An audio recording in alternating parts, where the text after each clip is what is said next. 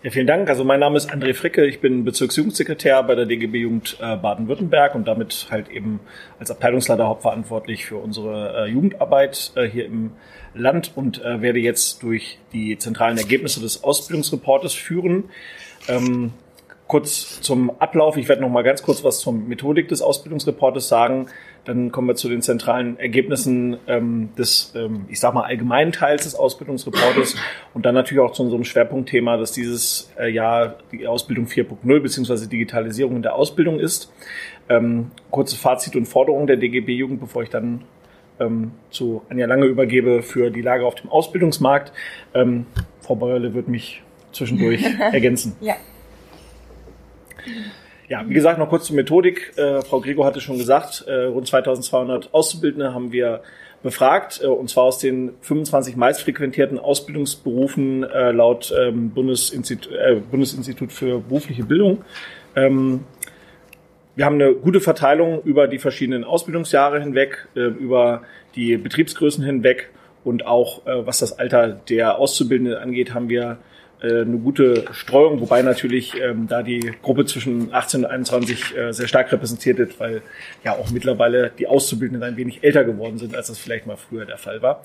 Ähm, gesammelt werden die Daten über einen klassischen Papierfragebogen, ähm, der dann gemeinsam mit äh, dem äh, ISM aus Mainz und ähm, der Firma Isoplan ausgewertet werden und ähm, so dann halt eben diese Daten dann am Ende entstehen und ähm, ja, die fließen natürlich auch, diese Daten fließen auch in den bundesweiten Ausbildungsreport mit rein, der halt auch jährlich äh, erscheint, wo insgesamt dann, ich glaube, fast 16.000 Auszubildende ähm, befragt wurden. Und äh, ist, uns ist es aber natürlich auch wichtig, eben speziell auch für Baden-Württemberg hier Zahlen vorlegen zu können. Und das ist uns jetzt hiermit wieder möglich. Kommen wir zu den zentralen Ergebnissen. Und ich fange erstmal mit was Positivem an. Rund 70 Prozent der Auszubildenden sagen, dass sie mit ihrer Ausbildung insgesamt zufrieden oder sehr zufrieden sind. Das ist auf jeden Fall sehr erfreulich. Aber wir haben eben nun mal auch den Umstand, ähm, dass 30 Prozent der Auszubildenden halt unter Ausbildungsbedingungen ähm, ihre Ausbildung erleben, die eben nicht zufriedenstellend sind. Und für uns ist letzten Endes ganz entscheidend, wie wir es hinbekommen können, dass eben dieser rote Bereich, den man hier in der Grafik sieht, schrumpft. Sprich, wie können wir eben Ausbildungsbedingungen verbessern? Was sind die Problemlagen bei der Ausbildung, die eben auch verbessert werden müssen? Hier nochmal kurz für, die, für den Überblick, was alles in diese Gesamtbewertung eben mit einfließt. Da gehören vier Bereiche dazu. Das ist die Bewertung fachliche Qualität der Ausbildung im Betrieb. Unter anderem gehört da dazu die Einhaltung des Ausbildungsplans, ähm, die äh, Verrichtung von ausbildungsfremden Tätigkeiten, ähm, aber auch die Zufriedenheit mit der Erklärung von Arbeitsvorgängen. Da gehört auch zu die Bewertung Ausbildungszeiten und Überstunden, sprich ähm, was muss, muss ich meine äh, Zeiten der Berufsschule nacharbeiten? Muss ich regelmäßig Überstunden machen? Wie viele Überstunden muss ich machen? Und wie werden diese gegebenenfalls eben auch vergütet oder ausgeglichen?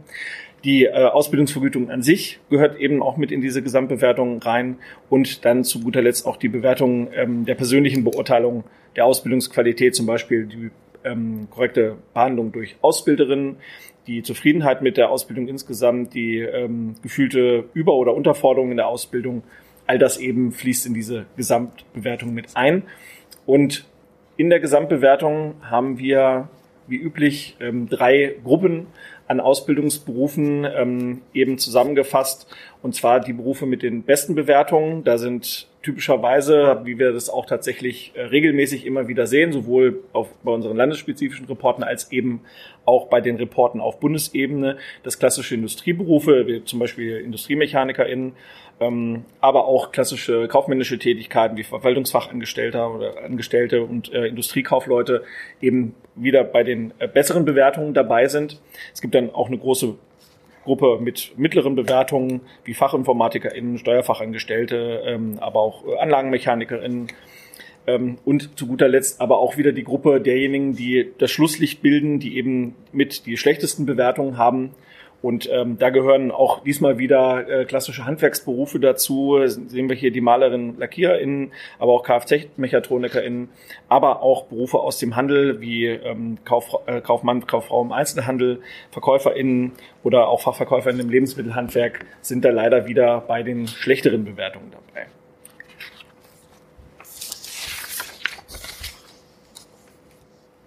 gucken wir uns einige wichtige Zahlen an, die eben auch dazu führen, dass ähm, in einigen Berufen, Ausbildungsberufen eben die Ergebnisse besser oder schlechter ausfallen.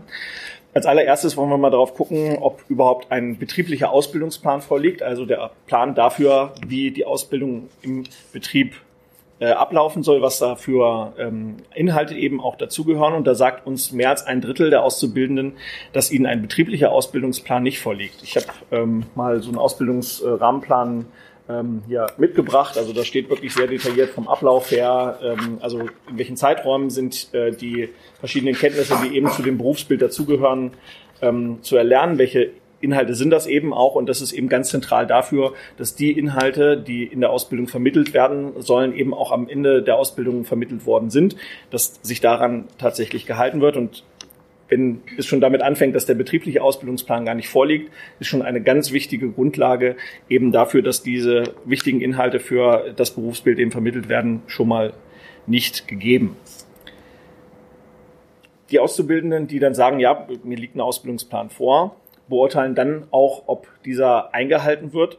Und da sagen uns auch immerhin ähm, 5 Prozent, dass er selten bis nie eingehalten wird. Und weitere 12,5 Prozent sagen uns noch, dass es nur manchmal eingehalten wird.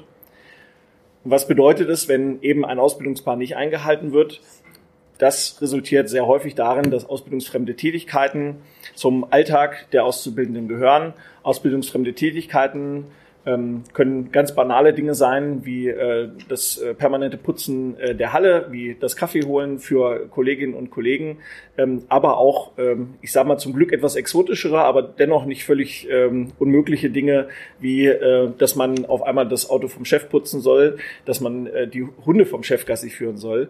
Ähm, also all solche Dinge haben wir da tatsächlich einfach auch schon ähm, gehört und äh, kriegen wir mit, aber es ist halt auch ganz viel äh, im betrieblichen Alltag, wo Auszubildende eben außerhalb dessen, ein, äh, außerhalb dessen eingesetzt werden, wofür sie eigentlich eben da sind und das ist halt eben ein Berufsbild zu erlernen. Nina, vielleicht genau. kannst du da ein paar Beispiele auch. Leider ist das auch äh, Praxis in Großbetrieben, was wir auch ganz oft durch ähm, meine ähm, Arbeit als Metallerin in der IG Metalljugend und da als Funktionärin ähm, ganz oft finden, dass auch Großbetriebe das ganz oft machen, ausbildungsfremde Tätigkeiten. Das fängt an bei solchen Sachen wie ähm, von der Werkstatt ist irgendwo eine Tür, die muss geschliffen werden, neu lackiert werden, da werden da irgendwelche Azubis für eingespannt. Oder irgendwelche Maschinen in irgendeiner Fabrik werden umgestellt und es werden alte Ölflecken irgendwie gefunden. Da müssen drei, müssen die Azubis drei Tage lang die Böden putzen, ähm, wo man ja eigentlich Spezialkräfte dafür beauftragen kann, die Reiniger sind, also die das beruflich machen. Und ähm, auch Sachen wie zum Beispiel ähm, irgendwie für irgendwelche Veranstaltungen Steine von irgendeinem alten Gebäude zu putzen, tagelang unter ähm, 30, bei 30 Grad draußen im Hof, ähm, die dann irgendwie an irgendwelche Funktionäre verschenkt werden oder sowas. Also das sind schon ganz krasse Sachen, die wir da ganz oft leider mitbekommen. Ähm, über manche Sachen, Sachen schmunzeln wir auch, aber es ist wirklich ziemlich bitter, dass dafür Azubis benutzt werden, anstatt ähm, da Fachkräfte sich zu holen, die dafür bezahlt werden und das hauptberuflich machen.